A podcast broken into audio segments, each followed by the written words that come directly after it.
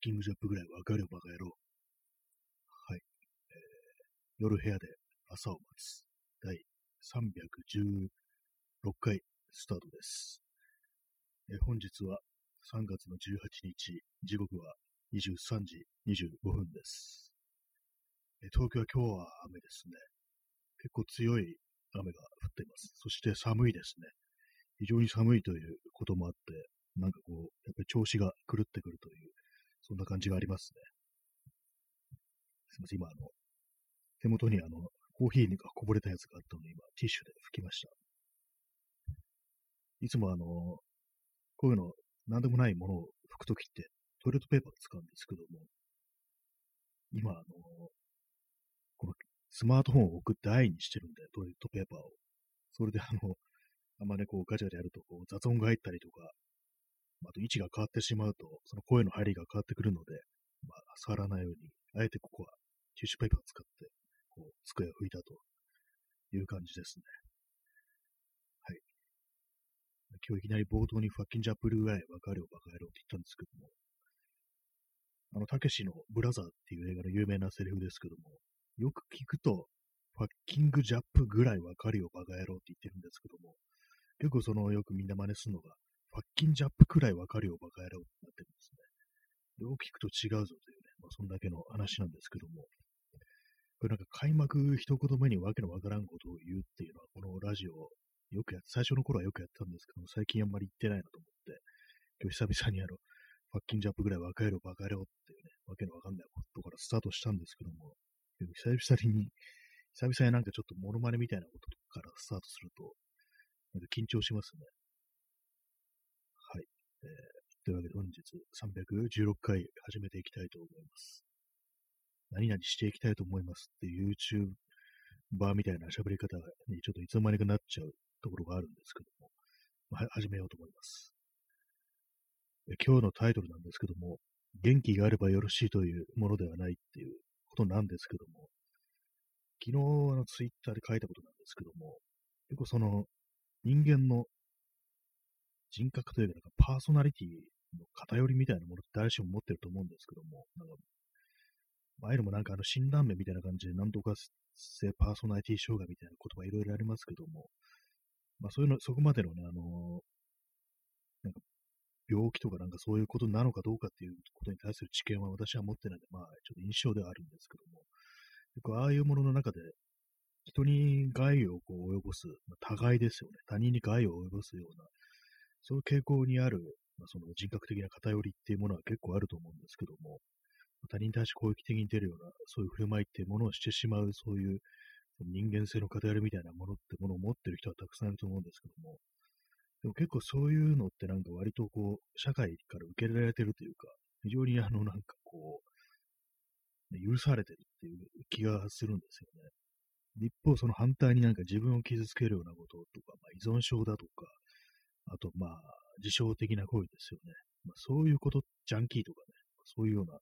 感じたらかなり異様なことに思われる一方で、まあ、他人をなんか傷つけていくっていうことはなんか、むしろね、その方がなんか男らしいみたいな、そんなね、ことがよくありますよね。なんかセクハラ、パワハラ、モラル上等みたいな感じの空気というものは、この世の中あるんですけども、まあ、そこであの元気やればよろしいというものではないっていう言葉が出てくるんですけども、これはですね、もうかなりもう昔の話なんですけども、2000何年と0年代前半ぐらいですよね。あの、スーパーフリーっていうね、あの集団の、集団強姦事件ですよね。早稲田大学の、ね、こう、なんていうパパーティーとかなんかするような、そういうサークルというか、なんというか、なんかこう、あれですよね。とにかく、その反社会的な、あれですよ。反社会的って言ってあれですけども、まあ、そういうところで、まあ、女性をね、女の人を、あ、れですよ、学大学生とか、大学とか入って間もないとか、なんかそれこそ本当に新入生みたいな、そういうのを、あれですよ、泥酔させて、それで強姦するっていう、そういうことがあって、まあ、かなりの、人数が逮捕されたっていうことがあったんですけども、まあ、その時になんかあの、ちょっと名前とかはね、思い出せないんですけども、あの、ななんていうかその、そういうことをしたね、若者、若者じゃなくて多分ね、あの、なんか、いろいろ関係者とかも他にいると思うんですけども、ね、本当なんかしょっぴいた方がいいような、捕まった方がいいように見えて、多分ね、いっぱいいるんじゃないかみたいなことが、なんかよく言われてたりしたんですけども、まあ、それに対して、あの、なんかどっかのね、自民党だと思いますけども、確かの、プロポーズ、ね、最近の若い人はプロポーズとかね、できないっていう言うから、プロポーズできないよりかは元気があっていいんじゃないかみたいな。要は、あの、集団のエピソードが元気があっていいみたいな、そんなことをね、なんか言ったということがあったらしいんですよ。なんか、それをね、なんか象徴されてるな、みたいな。そう、その発言はすごい昔ですけども、ね、本当になんかこう、集団レイプする方が元気があっていいっていう、まあ、このいう価値観ってものは結構、まあ、この国だけにもとど、まらないのかもしれないですけども、結構その根幹にそういうのがあるようだっていうね、まあ、社会全体がレイプカルチャーであるみたいな、そんなことをね、非常に象徴してるかなと思うんですけども、まあそういうところでね、なんかこう、やっぱりその、本来やってはいけないことですからね、本来っていうか本当ありえないことですからね、そんな集団レイプっていうね、まあそういう、そういうことをやらないよりやる方がいいっていうような考えてものはね、やっぱさっき言ったみたいな、その、多害的な人格のね、偏りっていうのはなんか、むしろ称賛されるっていうことがあるというふうに思ったというか、まあなんかあんまこう、ぼんやりとね、なんかこう、昨日ふと思いついただけで、あんまりこう別にどうのこうのってあれでもないんですけども、まあそうだよな、みたいなことをふと思って、で、まあ昔そんなことを言った政治家がいたな、なんていうことをね、こう思い出したという、まあ、そういう話でした。だからもう、元気があれば良いというものではないっていうね、まあそんなことを、まあ、思ったということで、まあ今日のようなタイトルがついているんですけども、はい。今日はマイクの位置が遠いから、ちょっと今調整します。はい。えー、結構ね、なんかあのー、よく撮った後で、なんか音ちっちゃいなって思う時が結構あったりして、あれなんですよね、後からなんかレベルを上げるのが結構めんどくさかったりするんですよね。はい。まあそういう感じで、なんかいきなり なんかこう、嫌な話からスタートしておりますけども、まあ別にそういう感じの暗い話をしようというわけではないんですけども、ぱり今日みたいにあの寒い日っていうのは非常になんかこうテンションが下がるっていうか、やっぱこう、あからさまになんか今日元気がない感じで、ずーっとなんかうつうつとしてるような感じでしたね。そんなあの、花の金曜日ですけども、皆様はいかがお過ごしでしょうか？あれですね、なんか最近なんかあの、急に話変わりますけども、最近話題になる映画がなんか、全部3時間超えみたいな感じになってるんですけども、どうなんですかね？あれは一体どういう傾向にあるんだろうっていうね、こと思うんですけども、なんか軒並み3時間超えの、まあちょっと前のね、あの、ドライブ・マイ・カーとか3時間超えでしたし、最近のあのなんか、バットマンのね、新しいやつも3時間とか言って、みんななんかあの、見る前に非常になんか気合が必要になってるっていうことになってるんですけども、私、あの、映画館で3時間ぐらいの映画って見たことあるかなっていう感じなんですけども、ひょっとしたらあれ、あれは3時間ぐらいあったかもしれないです。あの、天国の門っていう映画。それはあのね、あの結構昔の映画ですけども、一回映画館で見たことあるんですけども、あれはなんか長かったような気がしますね。なんか最近本当になんかあの、2時間、2時間超え当たり前、場合によっても3時間とか、3時間半とか、そのぐらいまで行くような映画っていうのが結構増えてると思うんですけども、やっぱり何か変わってきたのかなっていうふうに思ったりして、でもなんか長いとやっぱりこう、あれなんですかね、こう、いろいろ表現がしやすいっていうか、なんかこう、作り込みやす、作り込むとやっぱそういう風になるっていう感じなんですかね。昔の娯楽作品みたいに、1時間半でスパッと終わるよりは、なんかこう、本当になんかもっと重厚な感じでやりたいっていう、そういうまあ制作者にとっては3時間ぐらいが許されるような風潮っていうのが、まあいいっていうところなんですかね。確かにもうなんかほんと近年なんかこの映画ちょっと気になるなみたいな感じでちょっと見てね、調べてみると、大体 3, 3時間とまでいかないですけど、2時間半ぐらいはなんか大体いってるような気がするんですよね。対策の傾向としてどんどん長くなってるかなと思うんですけども、どうなんですかね。まあ私、あの、そんなにあの、映画特館とか見てる最初は、そこまでね、トイレとかそんなに近い方ではないので、別に我慢できるっていう感じで、なんなら、あの、その前にあの水とかあんま飲まないでね、望むぐらいの感じのことはしても別にいいやっていう思ってるんですけども、まあでもね、ほんとなんか近いという人とかね、ちょっと我慢できないぞっていう人からしたら結構そのハードル高くなっちゃうなっていうふうに、まあ、思ったりするんで、まあでもあれですからね、最近のなんか映画の、映画館っていうものはどうなってるんですかね。なんか最初からあの、まあそのコロナ禍だとなんかあの、映画館じゃなくても最初からも配信できますみたいな、そういうのがいくつかあったような気がするんですけども、近頃どうなってるんですかね。なんか一時期はそういうなんか、いきなり配信からやっちゃいますみたいなのが結構あったような気がしたんですけども、今はどうなんでしょうか。まあ、つってもね、なんかあんまこう私映画館とか行かないんで、どうしても映画館で見たいような映画ってあんまそんなないですね、やっぱり。まあそういう中でもね、やっぱ一番ね、こう、今まで映画館で見てよかったなと思ったのはあれですね、あのブレードランナーのあの2049ですね。あれは本当になんかあの映画館で見てよかったなと思いましたけども、やっぱあの映像の持つね、力がやっぱ大きい作品については、やっぱりこう映画館のね、でっかいスクリーンとか、あと音ですね。音もなんか結構あるなと思うんですけども、そういうのもあったりして、やっぱ音響とまあその映像の方になんか重きが置かれてるっていうね、もの作品についてはやっぱ映画館の方がいいなっていうふうに思いますね。はい。と言いながらまあ、今年、今年入って多分映画見、見たの1本だけですね、確か。あの、相馬新地のお引越しっていう映画です。あれを、それもなんか無料で見たっていうね、あの、ギャオで無料で見たっていう感じなんですけども、それしか見てないですね。本当なんか、全然映画見る記録なくって、まあ、こういう時は逆になんか映画館行くと、まあ、強制的に見ない、強制的でもないですけども、なんかこう、モチベーション的にはなんかこう、自然に見れるっていうようなことを思うんですけども、まあ、とは言ってもわざわざね、どうして映画館で見たいっていうのもないしっていうね、ところですね。はい。まあ、映画の話にはならないですね、特にね。あと、あれですよ、あの、今、あの、ブレードランナー2049、あれ、今、ギャオで無料で見れるらしいです。で、なんか、あの、上下がカットされてない IMAX 版みたいなことをなんか、つぶやいてる人がいて、あ、そうなんだって思ったんですけども、私はあの、IMAX じゃない普通の映画館で見たんで、なんかちょっとまた再び見てみようかなぐらいのことは少し思ったりしております。鼻水がなんか出てきたきます。トイレットペーパー拭きます。ちょっと雑音入ります。ガサガサね、音がしますね。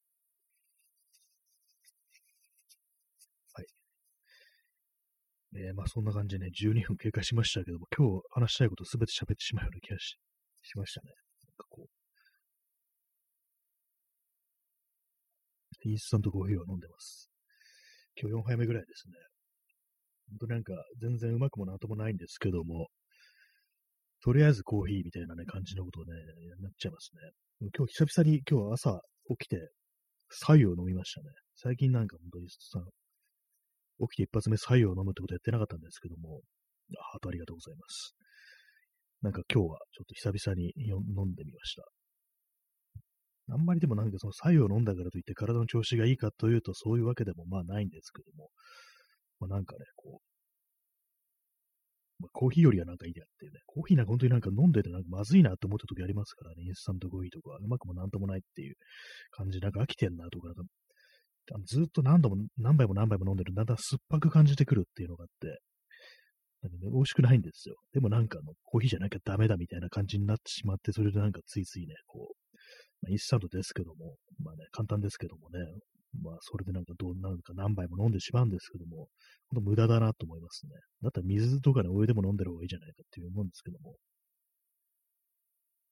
はい。まあ、そういうような感じなんですけども、あれですね、あのー、何か、こう、やるときに、まあ、何かね、特にものづくり的なものですね、DIY とか何でもいいですけども、ああいうことやってるときに、なんか純粋に楽しみでやってるっていう感じでなんではなくなってしまって長いなっていうふうに、今日ふと思って、まあ、本来なんかやるとき、まあ、絵を描いたりで、にしよう何しようね、なんかこういろいろ、まあ音楽とかね、楽器と弾いたりとかなんか、そういうのもありますけども、いろんなまあ創作活動みたいなものって、まあ、やってるときってまず最初楽しいからやるっていうのが最初来ると思うんですけども、なんか本当そういうのってなんかなくなってしまったなみたいなことを、ふとなんか思ったりして、やっぱなんか今、なんか自分が結構そ楽しみでやってるっていうふうに思ってることってなんか全部なんかちょっと自称めいたニュアンスを持ってるんじゃないかみたいなことを、ちょっとふとなんか思ってしまったんですよね。実際全然楽しくないっていう、そんな、そうなんではないかみたいなことなんか今日ふと考えてしまってなんか妙に暗い気持ちになったっていうか、まあ、あの天気が悪くって寒かったから、そういうなんかね、いろんな暗いことを考えてしまうっていうのもあると思うんですけども、結構なんか世の中あるんじゃないかと思って、楽しみでやってると思ったことが、こう実はなんか事象だったみたいなね、そういうことでまあまああるんじゃないかと思うんですけども、まあ、ど、どか食いとかそうですよね。どか食いってあれなんかあの、ね、欲望に負けてやってるというよりは、あれはなんか自分を傷つけたくてやってるっていう、そういうことなんじゃないかって思うんですけども、なんかね、ご飯が美味しいからたくさん食べるっていうのじゃなくってね、こう自分のをなんか痛めつけるっていうね、良くないことをあえてするっていう、そういうこと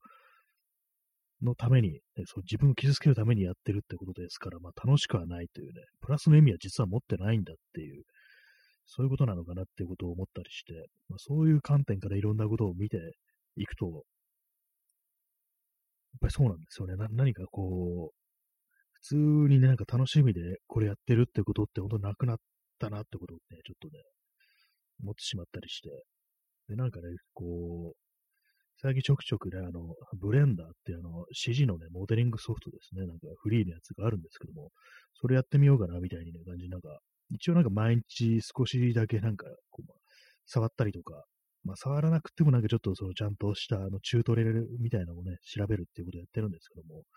なんかやってる間、ああでもね、こうでもねってやってる間、なんか楽しいかというと、なんか楽しくないんですよね、別に。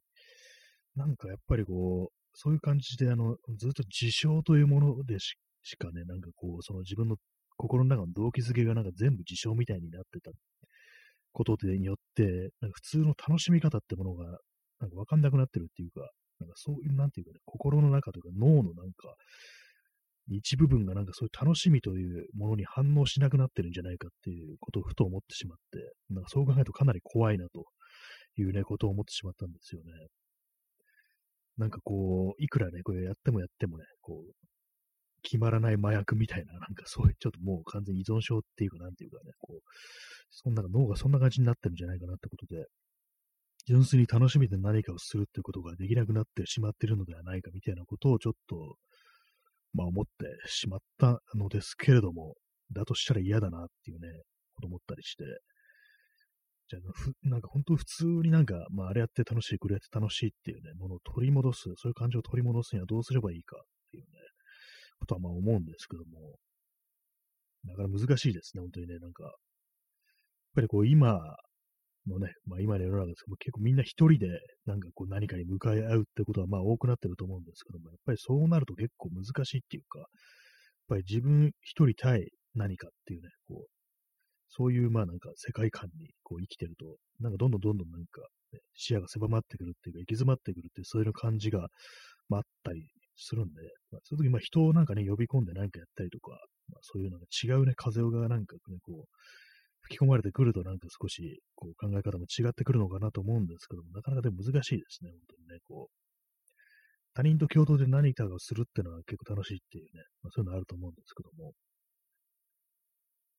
そうなんですね。私もよく DIY 的なことをやりますけども、やっぱこう一人でなんかこう、あでもね、こうでもねってやる、やってるとなんかもはやもう全然楽しくないっていう感じになって、うまくいかなくって、もうイライラしてなんか投げ出して、ね、こう、ちょっと中途半端にできたものをなんか風ぶっ壊すっていうね、まあ大人が感謝が起こすってやつですよね。なんかそんなことがどんどん増えてきたっていうか、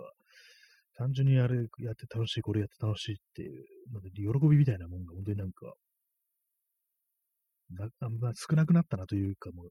一切ないなみたいな感じのね、ところまで来てしまってるっていうようなことは、まあ思うので、そういうのを打開するには、やっぱりなんか、人との共同作業みたいなものがあると、だいぶ違うのかなと思うんですけども、まあ、かといってそんなね、機会ってないですからね、本当にね。まあ、無理っていうね、まあ、結論に至るんですけども、どうすんだって感じですね、それじゃあね、本当そうですよね。はい共同でなんかね、こう何かをするってなるとね、その楽器の演奏とかだとバンドですよね。バンドだとね、みんな合わせて演奏しますからね。まあ、ああいうものだとやりやすいのかなと思うんですけども、まあ、このご時世ですとね、あれあの手のね、活動ってまあ非常に難しいっていうのがありますからね。なんか本当になんかこう、あれですね。本当に行き詰まってるっていう感じしますね。本当にね。インスタントコーヒーを飲みます。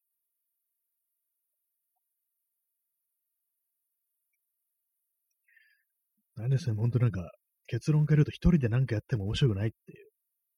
そういうところに今行ってしまってるというね。まあ、逆にずっとなんか他人となんかいろいろやってるとね、一人でなんかこう突き詰めるってことをやってみたいっていうふうに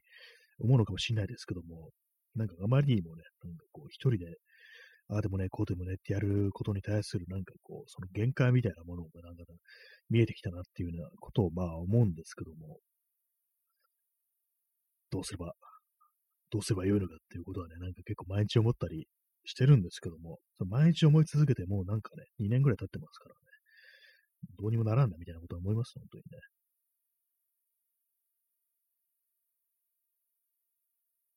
今日はあの結構その、雨が強いですけど、明日はまたなんか暖かくなるみたいな、東京に関してはですけども、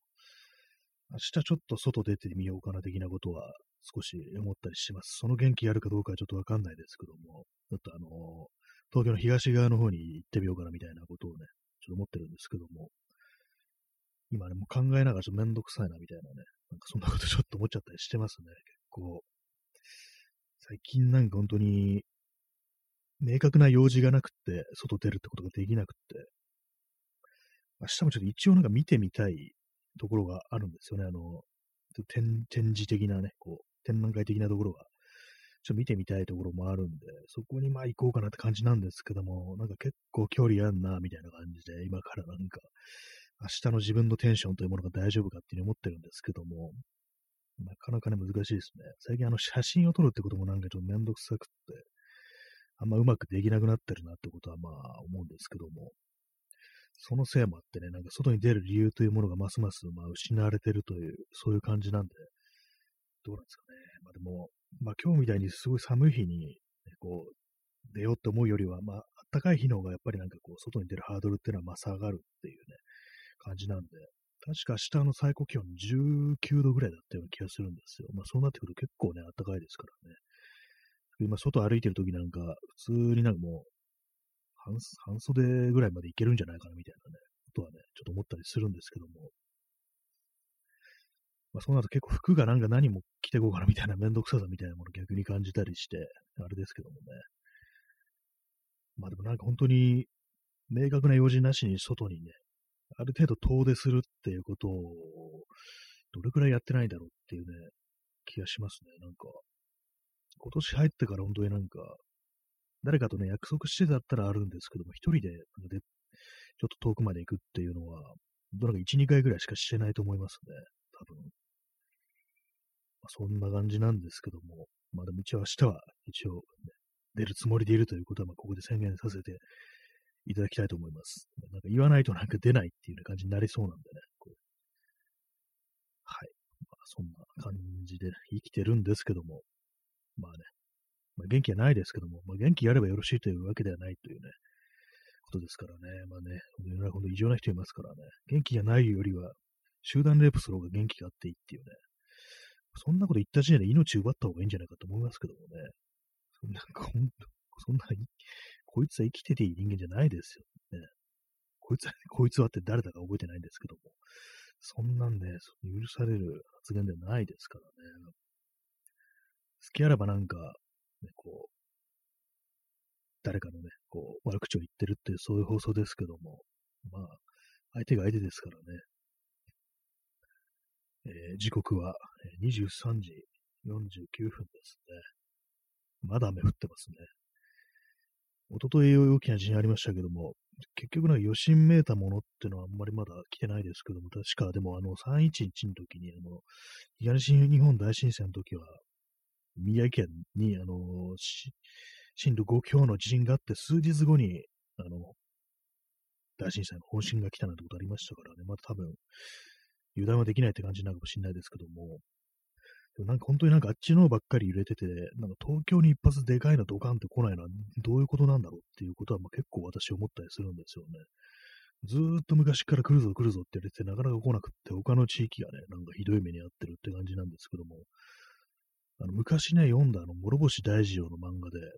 あの東京にね、首都にこう大地震が来るのを、ね、こう、避けるためになんか、都庁の地下でなんか生贄みたいなのを捧げられてるっていうね、そういう話がありましたね、そういえば。で、その生贄になるのが都の職員っていうね、なんかそんな、あれなんですけども、その主人公はね、都の職員なんですけども、最終的にそういう風になんかね、逃げとして捧げられてしまうっていうね、なんかそんな確かに終わり方だと思うんですけども、そんなことやってたりしないだろうななんてこと思いますね。なぜ東京だけね、なんか大地震で壊滅しないのだってこと思っちゃいますね。まあ自分が住んでるんですから、まあ、壊滅しない方がいいにはね、こう、こうしたことないんですけども、なんかずっとくるくるくるくる言ってて来ないっていうのはなんか不思議な気がして、ね、こう、ほんと10年前に、ね、こう宮城県の東北にね、こう、あんな大きいのがあって、でまたなんかもう、またって言われて定期的になんかね、揺れてますからね。まあ、それはあの、昔からまあ、あの、東北の方はそうで、なんかあの、津波とかね、なんかよく伝承として残ってるなんていう話ありましたからね、まあそういうものなのかもしれないですけども、何故なんか東京というものはここまでこう、ね、大きい地震というものが来てないのだろうかと思いますね。まあ、完全にまあその歴史的なことはね、全然知らないし、ね、そう、かなり適当に言ってますけども、なんか本当になんか私みたいな東京の人間からすると、ずっとくるくるくるくる言われてるっていうね、そういう印象はまああるんで、でもなんか来ないなっていうね、ことは思っちゃったりしますね。なんで他のところにあんなに来るんだろうみたいなね、ことは思いますね。まあ、最近、最近というか、まあ、ここのね、なん5年ぐらいの間と、まあ、熊本とかね、なんかそういうのありましたからね。はい、地震の話でした。まあ、あの時は私、あの、あれですからね、あの本棚から文庫本が落ちただけで済んだという感じの、あれですから、まあ、震度4でしたからね、まあ、大したことはないといえば、ない感じでしたけども、なんか横になんかね、大きく揺れるような感じで、普段の揺れ方とはやっぱちょっと違うみたいなことはね、こう感じてましたけども、まさかね、あの、ね、あの、あの日のこのラジオトークの放送があの地震の実況会になるっていうね、地震のライブ配信みたいな感じになりましたけどもね、ある意味なんかこう、結構ね、面白い、面白いっつったら、面白いって言っちゃいけないですね。なんかまあライブ感溢れる、まあそういうな感じのね、放送でしたけれどもね、本当のなんかあの、あれ以上のね、それこそ震度ね、6と、6強とか来たら、一体どうなってしまうんだっていうふうに、まあ思ったりしますね。でもなんかその、ここで切るわけにはいかないっていう気持ちになるのなんかわかる気がしましたね。いくら、なんかこう、ね、あれでもちょっと、やばいからやめますっていうのはなくて、なんかどうせだったらこれ記録しておこうみたいな気持ちにはやっぱなんのかもしれないですね。あの、311の時も結構ね、あの、撮ってる人とかね、あの、カメラとかで撮ってる人だとか、まあ、それこそね、あの、ライブ配信とかの最中に、それがね、起きたなんて人いましたけども、で、まあ、それやめずになんか、なんかね、ずっと続けたみたいな話を聞きますけども、なんかまあ、わかるかなみたいなことはね、ちょっと思いますね。まあそんなね、のが来ない方がまあいいんでしょうけども、絶対ね、こう、来ない方がいいことは間違いないんですけども、でもなんかいつか来るんならなんか結構その備えてるうちにっていうね、ことなんかちょっと思っちゃったりするんですよね。みんなが警戒してる時にまあ来た方がいいよなみたいなね、なんかそんなことを思ったりして、まあでもそれにしてもなんかね、まあ、被害が出ることは間違いないですからね。結構ね、停電とかありましたからね、あの、ちょっとね、ここの間の地震の時も結構びっくりしたんですけども、私のそのツイッターでね、相互の人とかね、友人とかがもう結構停電してるっていうね、ことを言ってて、ああ、場所にやったこと停電するんだ、みたいなね、ことがあったりして、も結構広範囲で、私のとこもなんか停電しなかったら運が良かったのかな、みたいなことはまあ思ったんですけども、なかなかね、しかもああいうなんか停電の情報を書くとなんか住んでるところがバレるみたいなね、そんなことやっぱりね、書く人いて、確かにそうだなってこと思ったりしますね。ああいうのはなんかこう、結構ね、あの人によってはね、注意しなきゃいけないのかなっていうね、ことは、まあ思ったりして、変なね、ストーカーみたいなとかね、こう、ついてる人だと、あんまその手のこともね、ちょっとはばかられるっていうのは、まああるかもしれないですね。まあそんな感じでね、本日ちょっと遅くから始まりましたけども、30分お送りしてまいりましたけども、いかがでしたでしょうか。またなんかライブマラソンがこのラジオトークで始まってるらしいです。ね、1週間やるとギフト、アマゾンギフト1000円とか、なんか、そんならしいですね。ハートありがとうございます。まあ、そんな感じでお送りしてまいりました第316回ですけども、いかがでしたでしょうか。そんな感じで、えー、ご清聴ありがとうございました。さよなら。